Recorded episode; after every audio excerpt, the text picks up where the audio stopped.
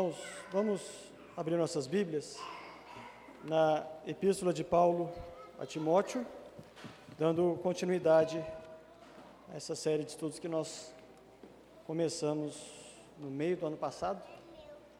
Agora vamos ter mais uma exposição de mais um pequeno trecho e também aprendendo que nós temos aprendido com o pastor Bruno no, na carta aos Efésios Gostaria que lêssemos do, do versículo 1 até o versículo 11, de modo que tenhamos o texto antes, o texto depois, para uma compreensão melhor de toda a exposição e daquilo que Paulo quis dizer a Timóteo.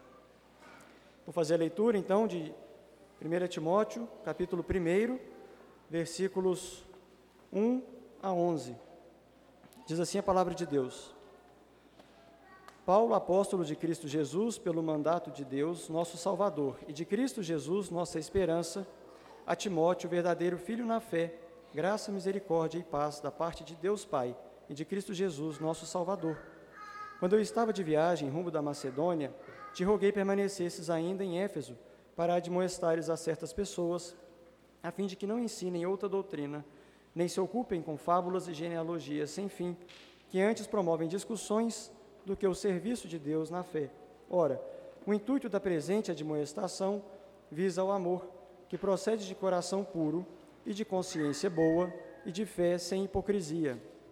Desviando-se algumas pessoas destas coisas, perderam-se em loquacidade frívola, pretendendo passar por mestres da lei, não compreendendo, todavia, nem o que dizem, nem os assuntos sobre os, quais, sobre os quais fazem ousadas asseverações. Sabemos, porém, que a lei é boa, se alguém dela se utiliza de modo legítimo, tendo em vista que não se promulga lei para quem é justo, mas para transgressores e rebeldes, irreverentes e pecadores, ímpios e profanos, parricidas e matricidas, homicidas, impuros, sodomitas, raptores de homens, mentirosos, perjuros, e para tudo quanto se opõe à sã doutrina, segundo o evangelho da glória do Deus bendito, do qual fui encarregado. Da última vez, então, que estive aqui nesse púlpito, começamos a estudar a carta do apóstolo Paulo, escrita a Timóteo, no contexto de pastoreio da igreja de Éfeso. Nós vimos então um panorama daquela igreja, como Paulo plantou aquela igreja e logo depois enviou Timóteo para que continuasse ali a obra. Vimos então que Paulo inicialmente recomendou que Timóteo admoestasse a certas pessoas que estavam naquela época ensinando doutrinas estranhas e se ocupando com fábulas e genealogias sem fim. E note então que Paulo foca a atenção não nesse momento nas doutrinas em si, mas nas pessoas que estavam divulgando essas falsas doutrinas. O que nós aplicamos desse texto na, naquela ocasião foi que, assim como Paulo fez com Timóteo, nós também devemos gerar filhos na fé, multiplicar, cuidar deles, discipulando e nutrindo para que geração após geração a igreja de Deus cresça de forma forte e saudável. Também aprendemos que devemos conhecer verdadeiramente a sã doutrina exposta nas Escrituras, doutrina deixada por herança dos apóstolos, para que assim nós possamos identificar falsos mestres, falsas doutrinas, como fábulas, genealogias sem fim, e combater e, e encerrar com aqueles que propagam o erro, encerrar essa, essa ação que causa dano à igreja. Aprendemos também que dentre as histórias que nós podemos aprender, uma que não é fábula, mas é verdade, e que nós devemos, de fato, nos ocupar ouvindo, lendo, estudando e também anunciando e contando a outros, é a história de Jesus Cristo. Também aprendemos que, como genealogia, aquela que importa nós fazermos parte, de fato, é a genealogia de Jesus Cristo, que nós podemos adentrar podemos ser recebidos por meio da fé que vem pela graça de Deus, nosso Salvador, e de Cristo Jesus, nossa esperança, como o próprio Paulo diz na sua saudação. Essa não é uma genealogia é, revelada na Escritura, que é misturada com fábulas, com histórias inventadas, mas ela é totalmente verdade, e ao fazer parte dela, nós temos a oportunidade, então, de fazer parte do maior propósito da história da humanidade, que é o plano da glória de Deus, da exaltação do nome de Cristo. Nós lemos então do versículo 1 até o versículo 4, naquela oportunidade, agora nós vamos nos dedicar aos versículos 5 a 7. No versículo 5, então, em continuidade, Paulo mostra qual é o objetivo dessa admoestação a essas certas pessoas, do versículo 3. E diz assim o versículo 5: Ora, o intuito da presente admoestação visa ao amor, que procede de coração puro. Aquelas certas pessoas, os falsos mestres, estavam ensinando outras doutrinas e ocupando-se com historinhas inúteis, que eram um perigo para a igreja e eram, como disse, inúteis. Mas não eram considerados ali por Paulo, naquele momento, como casos perdidos, pessoas que deveriam ser imediatamente afastadas da comunhão e expulsas, e ninguém desse ouvido a elas nunca mais. Em um ambiente de discussões, primeiro Paulo manda que aquela, aquela prática seja interrompida, admoesta, e vai lá e fala assim: é, pessoas, certas pessoas, parem com essas, essas conversas fiadas, essas histórias que vocês estão contando. Em segundo lugar, Paulo direciona o objetivo dessa demonstração, que é o amor. O objetivo de Paulo, então, era com o amor no meio da igreja. É como se Paulo dissesse assim: Paulo, admoeste essas pessoas em amor para restaurar o amor. E assim nós vemos que Paulo não apenas faz um diagnóstico do problema daquela igreja, mas ele também dá o remédio, o tratamento para aquele problema que era o próprio amor. Eles tinham um problema da falta de amor e queriam, Paulo então queria remediá-los com aplicação do amor. Caso faltoso, aqueles falsos mestres reconheçam seu erro, o resultado então é o amor no meio da igreja. Podemos entender que no caso contrário, como nós lemos no versículo 4, caso o erro não seja corrigido, o resultado será a falta de amor, com isso, as discussões inúteis, terminando em divisão, facção e ódio, que é o outro lado, o oposto do amor. Falar de amor no meio da igreja é algo óbvio. Né? Nós não estamos aqui já com o pressuposto de nos odiarmos ou de não gostarmos uns dos outros. É óbvio que nós temos amor em comum, mas viver em amor não é algo assim tão simples. Caso contrário, a Bíblia não precisava falar disso. É muito fácil, por exemplo, cumprimentar as pessoas no final do culto dizendo assim: e aí, tudo bem? Mas na verdade, você não quer saber se está tudo bem. Você só quer passar por ela até chegar na porta e talvez ir embora. Difícil mesmo é expressar o amor perguntando de fato, e indo no detalhe, e indo na casa dela, trazendo ela para sua casa, é, dividindo o fardo dela. Isso é uma expressão de amor que é um pouco mais difícil. Mas também, por outro lado, o interlocutor, é mais fácil talvez costurar um sorrisão no rosto e disfarçar todo o problema que está lá dentro de casa. Brigou com a esposa, o, o contra-cheque não está cobrindo as despesas, às vezes os filhos não estão dando uma trégua, não estão dormindo à noite, e aí fica aquela coisa, aquele sorriso careca, assim, não, está tudo bem, sim. Mas, na verdade, é mais difícil expor, se abrir, se, é, se expor verdadeiramente, né? ser transparente e dividir, então, aquilo ali, dando oportunidade que o amor é, apareça no meio da igreja e faça aquilo que é difícil pedir ajuda, pedir orientação, pedir oração, pedir companhia, pedir algum tipo de assistência. É fácil entender o Evangelho, o perdão de Cristo, que todo pecador deve se arrepender. É fácil. Essa é a mensagem principal da Bíblia, essa é a mensagem mais clara de, e mais simples de se abstrair das Escrituras, porque ela é o, é o cerne das Escrituras. Mas difícil é poder, é praticar o amor, como Jesus mesmo nos ensinou na sua oração, perdoar aqueles que nos ofendem, assim como e ser pedir a Deus que nos perdoe, assim como nós temos perdoado aqueles que nos ofendem. É fácil também conviver com os nossos semelhantes ali, a mesma faixa etária, as crianças aqui, a gente vê que elas se reúnem logo após o culto e convivem entre si, com os mesmos fazeres, mesma profissão, mesmos interesses, mesmo time. Difícil é estar disposto a conviver e expressar o amor com todo mundo aqui, com cada um dos que estão aqui, com suas particularidades, suas diferenças, seus assuntos, às vezes até mesmo uma posição teológica um pouco diferente. É mais difícil expressar o amor dessa forma. Vemos então que Jesus, ensinando a respeito do amor, no texto de João 15, que nós tivemos a oportunidade já de ler na liturgia, quando ele compara a igreja a uma videira e seus ramos, ele ensina no versículo 12: O meu mandamento é este, que vos ameis uns aos outros, assim como eu vos amei. No versículo 13: Ninguém tem maior amor do que este, de dar alguém a própria vida em favor dos seus amigos. Então nós não podemos nivelar o amor no meio da igreja, que eu pratico, que eu recebo, com aquele conceito de amor que nós trazemos de fora, que o mundo prega, que os livros, os filmes, é o que a própria cultura nossa mostra, até mesmo nos dias de carnaval, uma ideia de amor que vale tudo e que tudo é liberado. A régua que Jesus coloca para definir o amor é muito elevada. A regra dele é o amor com que ele nos amou e o amor com que Deus o amou. Até mesmo falar desse amor e, e, expor desse amor é relativamente simples. Como eu estou fazendo aqui agora, eu tenho as escrituras, eu tenho uma série de textos, eu tenho documentos que me ensinam, tenho livros que falam disso, mas praticar o amor é algo muito mais difícil. E apenas Jesus, de fato, é o nosso exemplo perfeito pois ele praticou o amor até a última instância. Como nós vemos, ele deu a sua vida por nós, morreu na cruz e entregou a vida por gente difícil de amar, como eu e você. Nós podemos pensar na nossa vida, agora uma pergunta, e julgar se o nosso amor, aquilo que nós praticamos como amor aos nossos irmãos, vem desse mesmo amor, tem essa mesma origem?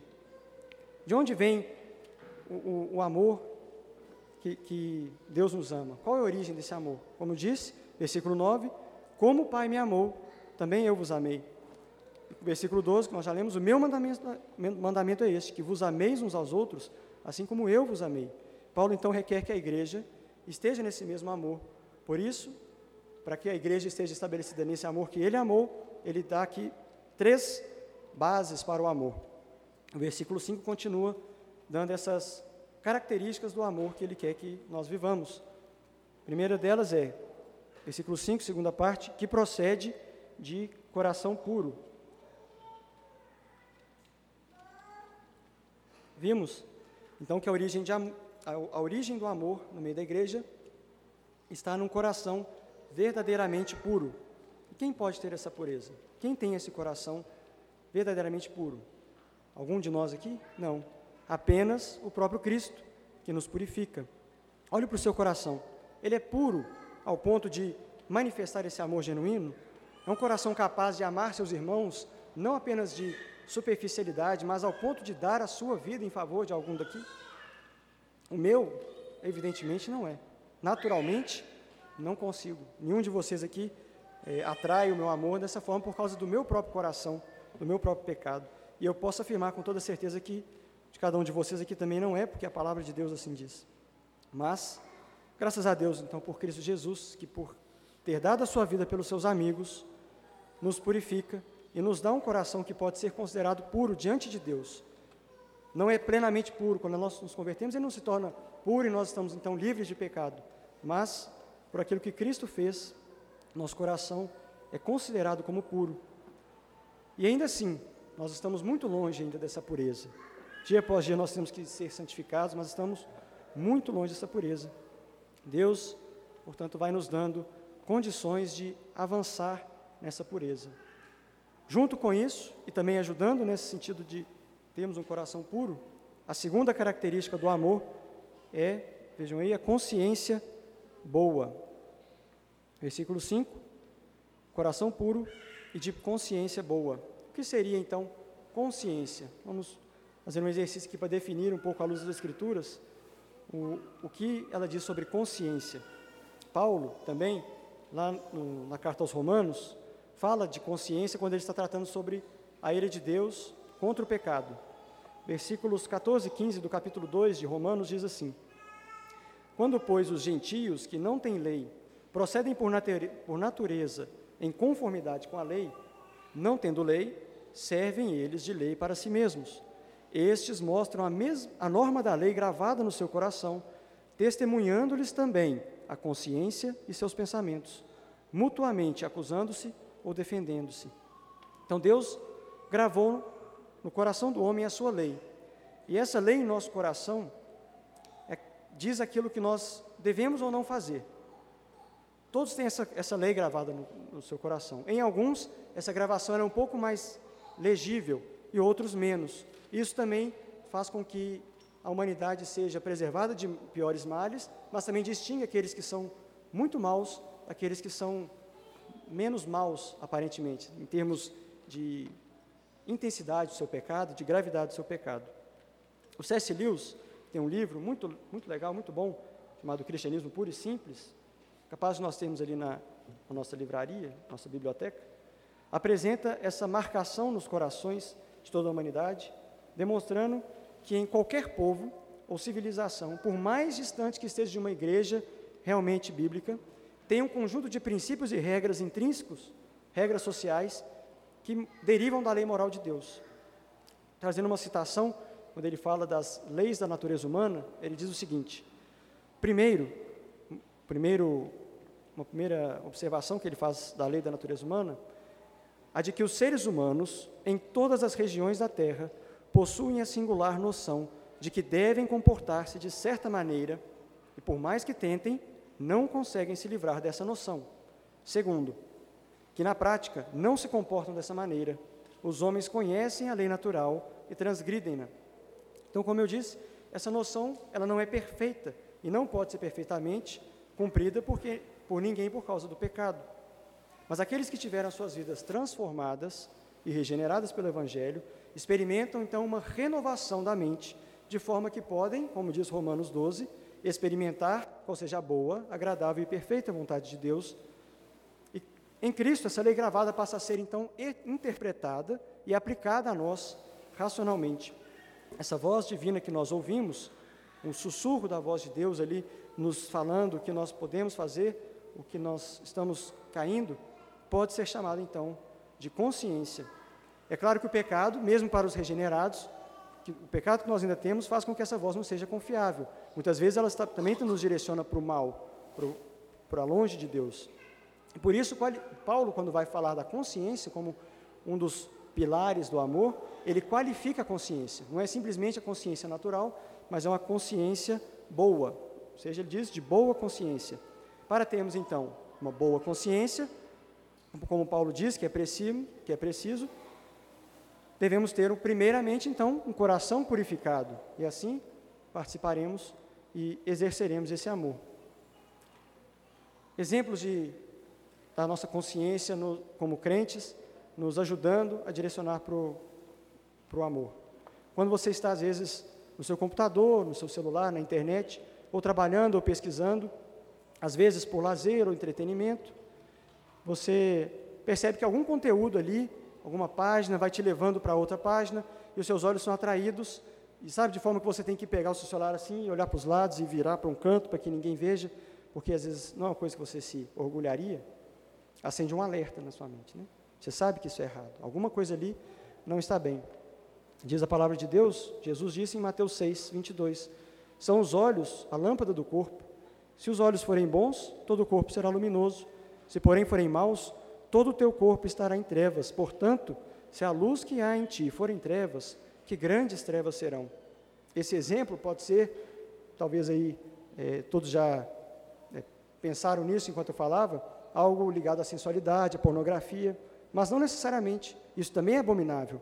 Mas outras coisas que, de forma é, equivocada, podem gerar pecado e podem ser formas que nós suplantamos a nossa consciência para o mal. Muitas vezes, esportes em excesso podem nos fazer pecar nesse sentido, com os nossos olhos, filmes e séries em excesso, compras pela internet ali em excesso, a vida dos outros através de redes sociais, ou apenas o ócio e aquele, aquele scroll infinito de vídeos e de coisas inúteis que necessariamente não são pecados, mas que vão consumindo o seu tempo e sem a devida atenção à voz da consciência nós nos perdemos em pecado. Ou, então, algumas vezes, mais socialmente falando, quando a turma da faculdade ou do trabalho marca aquele churrasquinho de confraternização para domingo à tarde. Poxa, você sabe que aquilo ali vai te complicar, você não vai conseguir cultuar, vai atrapalhar a sua guarda do dia do Senhor.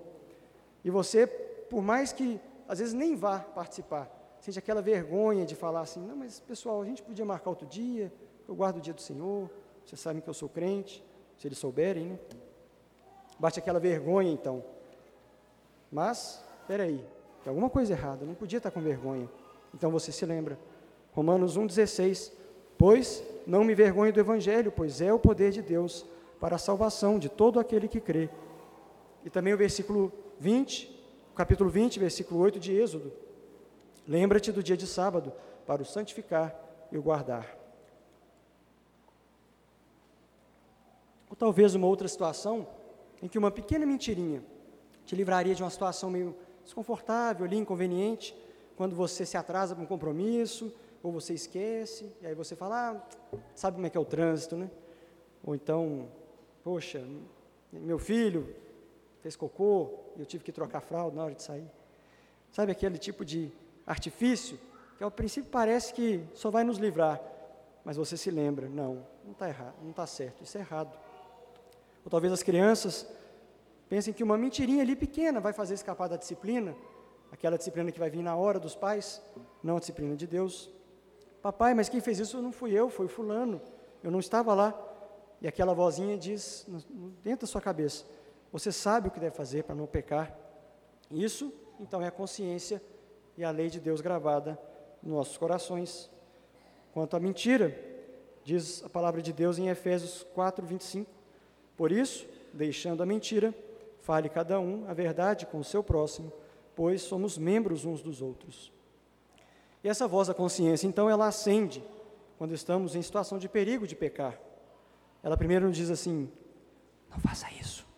Depois ela nos alerta: ei, cuidado, isso é pecado. E numa próxima oportunidade, se nós nos alimentamos desse amor, usamos as ferramentas que Deus nos dá para ouvirmos a nossa consciência, é como Josué, José fez ao ser tentado pelo esposo de Potifar. Ele não pensou, não negociou, não tentou, ele fugiu, deixando até as suas roupas ali. À medida que essa consciência vai sendo então trabalhada, ela vai criando frases contundentes, argumentos mais fortes, e vai trazendo versículos à nossa mente, e a lei de Deus vai se tornando como que algo, não algo como um braille originalmente, mas vai se tornando algo visível, nítido. Nós podemos ver como que algo assim, reforçado, assim, negrito, em letras garrafais, marcado, e nós então temos facilidade de perceber e de escutar. Romanos 9, no capítulo 1, Paulo mostra como ele mesmo fazia uso dessa consciência.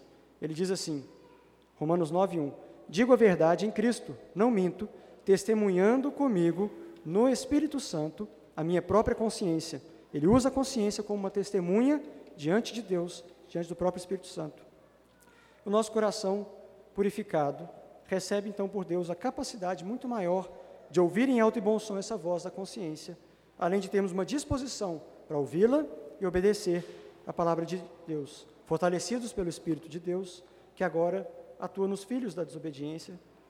Então, a consciência é algo, algo que nós naturalmente temos. Todo ser humano tem, aqueles que são crentes, aqueles que estão lá fora, todos eles têm essa consciência. Mas se nós somos purificados e alimentamos a nossa fé, o nosso amor com essa lei gravada, usando a lei revelada de Deus, ela se torna boa. Ela se torna como Paulo mesmo define que ela deve ser pra, naquele contexto da igreja. E nesse ponto eu quero deixar uma recomendação pastoral para toda igreja, que é o seguinte: decorem versículos. Decorem versículos. O máximo, o máximo que vocês puderem. É mais difícil quando a gente se torna mais velho. As crianças têm uma facilidade de decorar incrível, impressionante. Eu aprendi muito disso quando eu tive as minhas crianças, porque a Ana começou a decorar muito mais rápido que eu, e capaz dela saber ainda alguns que a gente decorou quando ela tinha pouca idade, bem menos idade, ela se lembrar ainda. Mas essa ferramenta ela tem poder de fato, para mim, para você, para nos livrar, para nos fazer ouvir essa voz da consciência com mais é, clareza. Paulo, então, dando o primeiro e o segundo suportes do amor, agora ele nos alerta para o terceiro suporte, que é, final do versículo 5, uma fé sem hipocrisia uma fé não fingida, uma fé genuína. Paulo usa esse mesmo termo na sua carta, um pouco mais à frente, para referir-se à própria fé que Timóteo demonstrava, que sua mãe e sua avó, Eunice e Lloyd, também viviam. Então, dessa forma, ele aprende, a gente percebe que a avaliação da fé, não a fé apenas como um, um termo é, genérico, ela é importante, uma avaliação de fato da nossa fé. Algo que pode ser muito comum no meio cristão, infelizmente, é uma confusão entre fé e simpatia.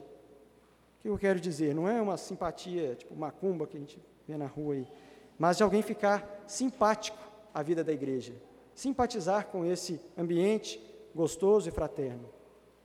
Aqui, nós temos visto pelo o amor que Paulo quer que a igreja seja alimentada e, e seja fundamentada, ele é muito bem nutrido, as pessoas es, esforçam-se por apresentar um coração purificado, a consciência renovada das pessoas aqui faz com que o ambiente seja sempre fraterno, amoroso, amigável. Nós temos muito sorriso, nós temos lanchinho, almoço, nós temos crianças. Isso mesmo, temos isso aí. Temos um lugar delicioso para nós morarmos, para nós ficarmos, para nós convivermos. Às vezes dá vontade de não sair daqui, de ficar aqui conversando até mais tarde. E é o risco, queridos, de alguém no nosso meio, alguém que está convivendo conosco, ter o seguinte pensamento: Esse lugar é muito bom. Pode ser até que eu não creia que 100% naquilo que o pastor fala. Pode ser que eu não tenha tanta convicção assim desse Jesus. Talvez meu pecado também nem precisa assim tanto de perdão, mudança de vida. Eu gosto daqui. As pessoas me tratam bem, eu sou bem recebido. As pessoas são amigáveis me chamam para a casa dela, eu vou, elas vão na minha casa. Posso adaptar alguns hábitos para mim aqui, posso até cantar um hino aqui no culto de vez em quando, posso dizer amém na oração, posso até ler a Bíblia em casa de vez em quando, como um livro de cabeceira, talvez eu até aprenda a orar, talvez eu chame outras pessoas até para vir na igreja comigo, porque eu acho que tão legal que eu quero que outras pessoas conheçam disso. Tome muito cuidado, muito cuidado. A Bíblia diz também que nem todo que diz Senhor, Senhor, entrará no reino de Deus. Assim, também diz a palavra de Deus: examine-se, pois, o homem a si mesmo, e assim desfrute da verdadeira comunhão em amor na igreja. Essa fala fictícia, né, lógico, ela demonstra alguém que tem uma pseudo-fé. Ele acha que tem fé, que está envolvido nesse amor, mas está se enganando e achando que engana os demais. Mas também essa fé sem fingimento pode ser aplicada àqueles que já foram também regenerados e lavados no sangue de Jesus. Quando a nossa vida prática fica muito distante daquilo que nós confessamos com nossa boca, nós demonstramos uma fé hipócrita. Quando nós, por exemplo, saímos daqui, após ouvir uma, um sermão que nos, nos reforça da confiança em Deus, na sua providência, no seu cuidado diário, que nunca falta, e amanhã, segunda-feira, já estamos preocupados com o que haveremos de comer, de vestir, como nós vamos passar o, o, o restante desse ano, como nossos filhos vão ficar daqui a alguns anos. Então, demonstramos que estamos preocupados e ansiosos, ainda que nós estejamos é, professando uma fé que confia na, na, providência de Deus. Essa é uma fé hipócrita. Quando nós cantamos, como fizemos mais cedo, careço de Jesus, de ti, meu Salvador. Somente a tua voz tem para mim valor. Mas amanhã também nós vamos para o nosso trabalho e a nossa cobiça reacende, inflama e nós queremos adquirir conforto. Nós já estamos numa vida que nós não poderíamos ter e fizemos dívidas, estamos até aqui de preocupações com o dinheiro. Nós também demonstramos que temos uma fé hipócrita, porque o nosso, o nosso valor de fato não está na palavra de Deus, na voz do Senhor, do nosso Salvador, mas está naquelas coisas que nós precisamos, ou achamos que precisamos ter. Ou às vezes nós temos preocupação apenas de trabalhar, trabalhar, para que daqui a um tempo nós possamos estar, ah, agora eu posso descansar, porque agora meus celeiros estão fartos, então eu posso descansar. Então é, não é muito difícil nós percebemos como nosso coração é fraco em praticar o amor com base nesses três pilares: o coração puro, uma consciência boa e uma fé sem fingimento. Então, por que esses três pilares são tão importantes naquele contexto ali e certamente servem para nós? Paulo diz o seguinte no versículo 6: Desviando-se, desviando-se algumas, algumas pessoas destas coisas, são aquelas certas pessoas, perderam-se em loquacidade frívola essas certas pessoas, então, perderam um ou mais dos, do tripé desse amor na igreja. E quando você tem algo sustentado por um tripé, se algo deles é tirado, ou dois, certo que vai cair. E o que, que eles estão fazendo? Loquacidade frívola, que do original quer dizer conversa fiada. E é verdade esse, esse, essa tradução, parece pegadinha, mas quando eu mandei para o pastor Bruno, ele falou: Você achou que estava brincando, mas o número de Strong, da, da referência cruzada das, das palavras da Bíblia, diz exatamente isso, que é um termo conversa fiada. A associação que, que Paulo faz nessa carta mesmo, um pouco mais à frente, é que essas conversas fiadas são associadas a ensino de demônios e espíritos enganadores. Então, Paulo não está falando, é lógico, que qualquer conversa que não seja estritamente teológica, igual os seminaristas gostam de ficar ali sempre falando de teologia, né, de coisas ali, de termos bem difíceis que os, não Fabrício, né, outros seminaristas. Ele está exortando para que conversas fiadas, conversas é, seculares, menores, não se tornem, primeiro, parte é, majoritária do nosso tempo e que nem se tornem é, doutrina no meio da igreja. E ele está exortando acerca de que esses, o que esses falsos mestres faziam era propagar essas conversas, essas, essas não doutrinas, aos seus supostos discípulos. Tiago também vai tratar esse, esse assunto na sua carta, em, no capítulo 3, ele diz assim, falando a respeito do perigo de se tornar um mestre: Meus irmãos, não vos torneis muitos de vós mestres, sabendo que havemos de receber maior juízo. E na sequência desse texto, ele vai falar de forma muito dura sobre os perigos de falar, de ensinar e o perigo que a língua tem como um órgão, um instrumento de controle e de destruição. Jesus também não poupa suas advertências quando fala a respeito da proclamação de coisas que são escandalosas e que fazem tropeçar os crentes. Lucas 17, 1 e 2, ele diz assim: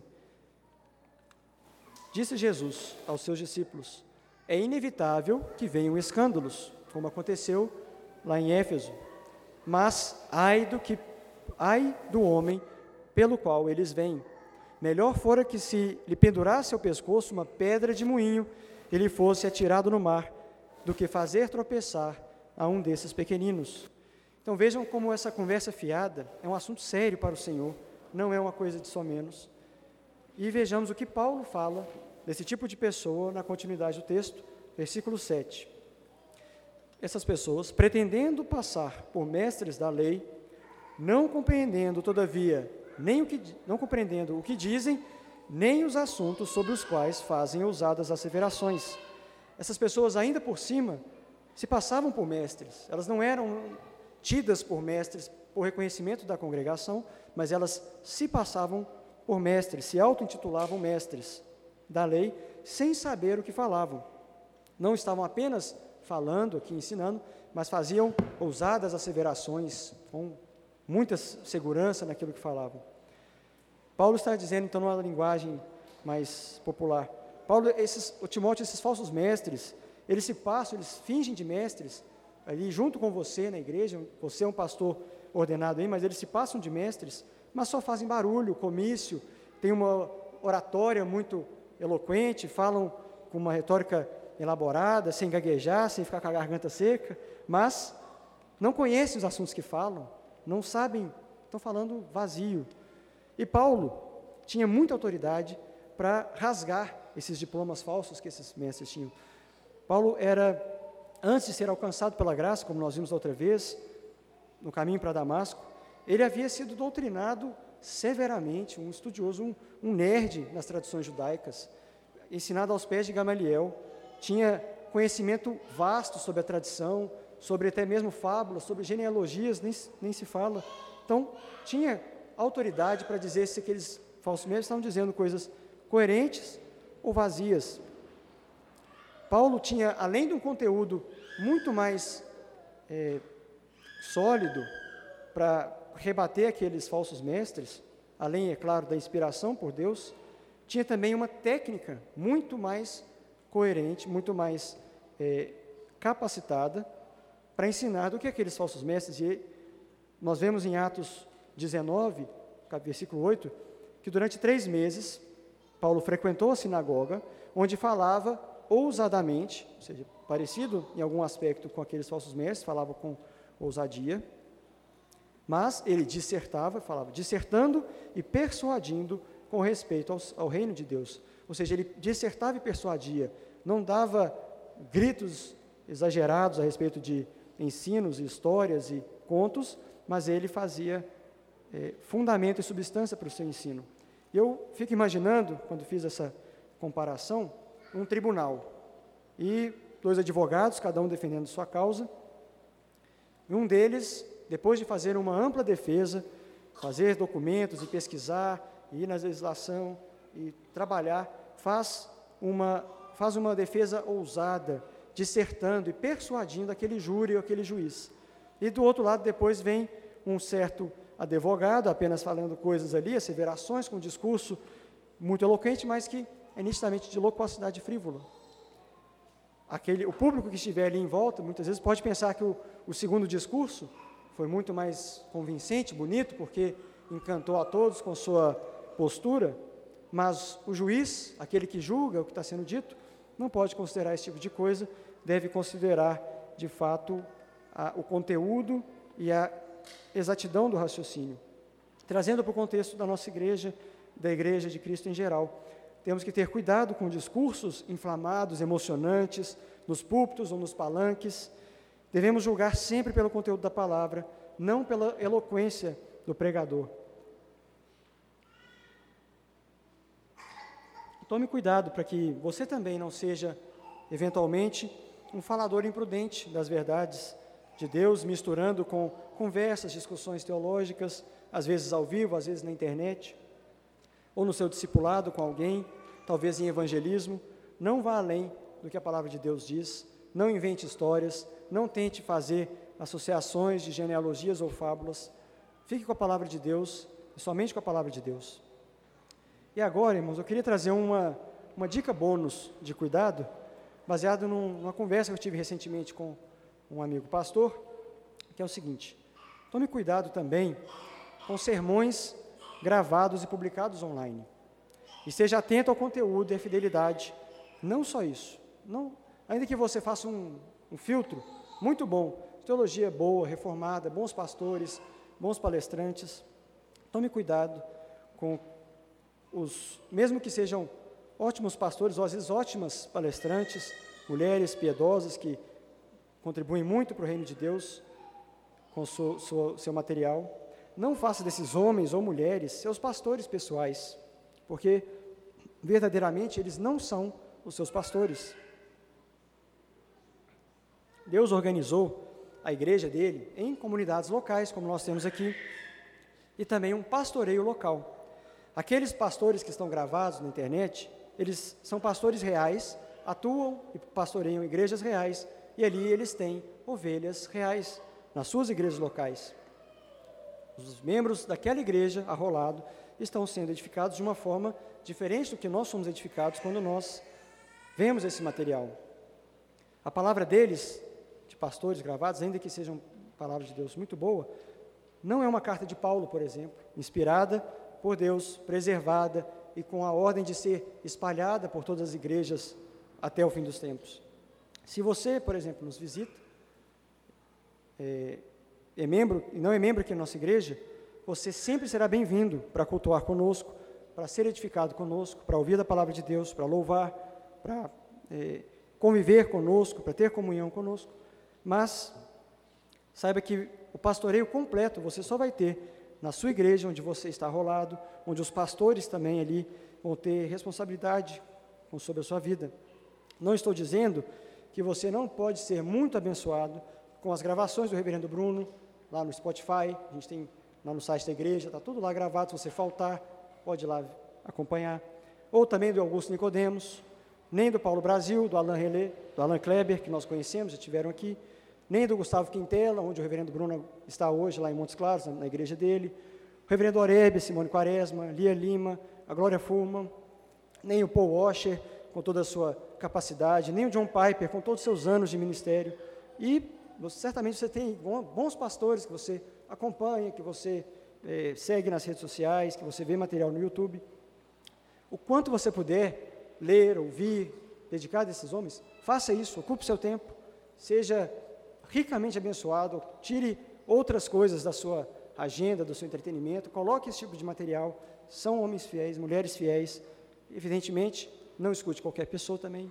Tenha um certo crivo, pergunte orientação para os pastores da igreja quanto ao determinado pastor, determinado palestrante.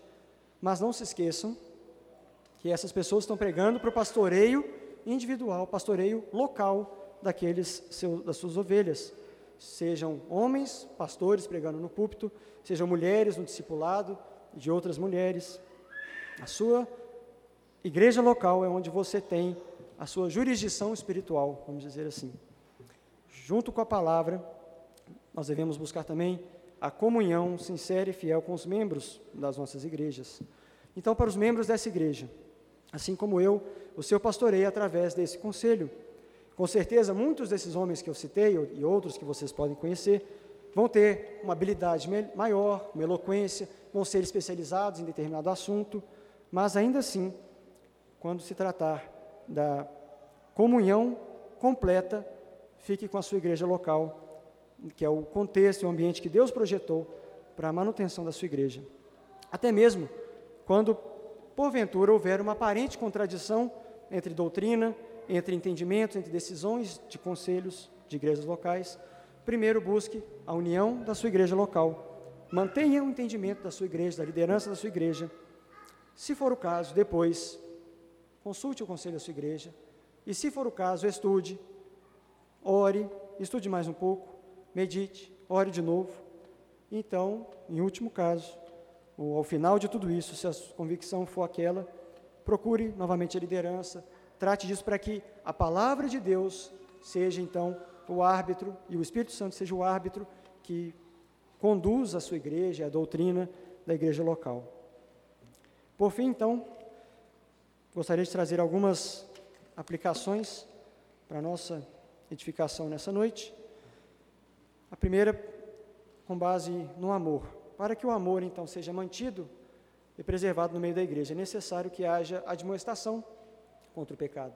Uma igreja que, onde há admoestação, e isso é uma marca da verdadeira disciplina, é uma igreja que busca a fidelidade. Mas toda admoestação só pode ter sentido e valor porque houve alguém que sofreu uma admoestação que foi até a última instância injustamente. Jesus Cristo foi repreendido, teve o nosso pecado exposto sobre ele, foi punido pelas nossas conversas fiadas, pela nossa falta de amor, pela nossa fé fingida, pela nossa consciência cauterizada pelo pecado. Esse Jesus, ele é sim um mestre da lei por excelência. E ele pode fazer e faz ousadas asseverações na sua palavra. Nós podemos ter acesso, devemos ler, crer e, e confiar plenamente Jesus é o Verbo de Deus, o autor de toda essa lei, de toda a Escritura, de todas verdadeiras asseverações. Então, apegue-se firmemente a todo o ensino da palavra de Deus. E, por fim, esse mesmo autor nunca se perdeu numa conversa fiada, nunca expôs uma loquacidade frívola, nenhuma de suas palavras foi desperdiçada, porque ele nunca desperdiçou, nunca se desviou dessas três coisas que são a base do verdadeiro amor. Só Cristo tem um coração puro.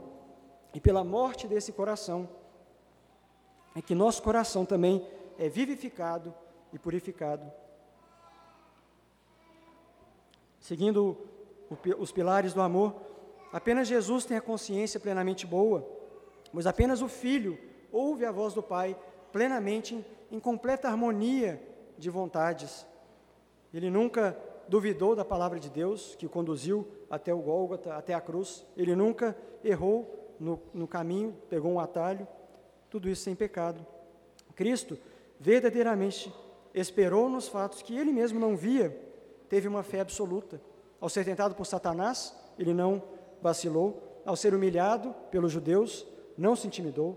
Ao ser desamparado pelo próprio Pai, ele não desobedeceu. E para completar essa aplicação que nós temos em Cristo de todo esse ensino que converge no nosso Salvador. Quero que nós abramos a Bíblia em Hebreus, na carta aos Hebreus, no capítulo 10, Carta aos Hebreus, capítulo 10, versículos 19 a 22. E com isso nós vamos ver uma aplicação perfeita e consoante e, e, e totalmente integral da palavra de Deus, mas nós vemos que Jesus de fato não desperdiçou nenhuma palavra, e aqui nós podemos compreender a aplicação de tudo isso na pessoa de Cristo. Hebreus 10, 19 a 22. Tendo, pois, irmãos, intrepidez para entrar no Santo dos Santos, pelo sangue de Jesus, pelo novo e vivo caminho que ele nos consagrou pelo véu, isto é, pela sua carne, e tendo grande sacerdote sobre a casa de Deus, aproximemo-nos com sincero coração, em plena certeza de fé, tendo o coração purificado de má consciência e lavado o corpo com água pura. Que Deus nos abençoe. E vamos, vamos orar. Senhor nosso Deus, nosso Pai bendito e amado, aplica em nós a tua palavra. Dá-nos, Senhor, uma fé sincera. Fale conosco, Senhor, também por, uma boa consciência que só o Senhor pode nos dar. Purifica, ó Deus, o nosso coração. Senhor, nós te bendizemos e adoramos, porque Cristo cumpriu o verdadeiro amor. Pelo seu sangue e pela sua carne, nos deu um novo e vivo caminho. E no nome de Jesus nós oramos, gratos por poder cultuá-lo nesse deleitoso dia. Amém. Amém.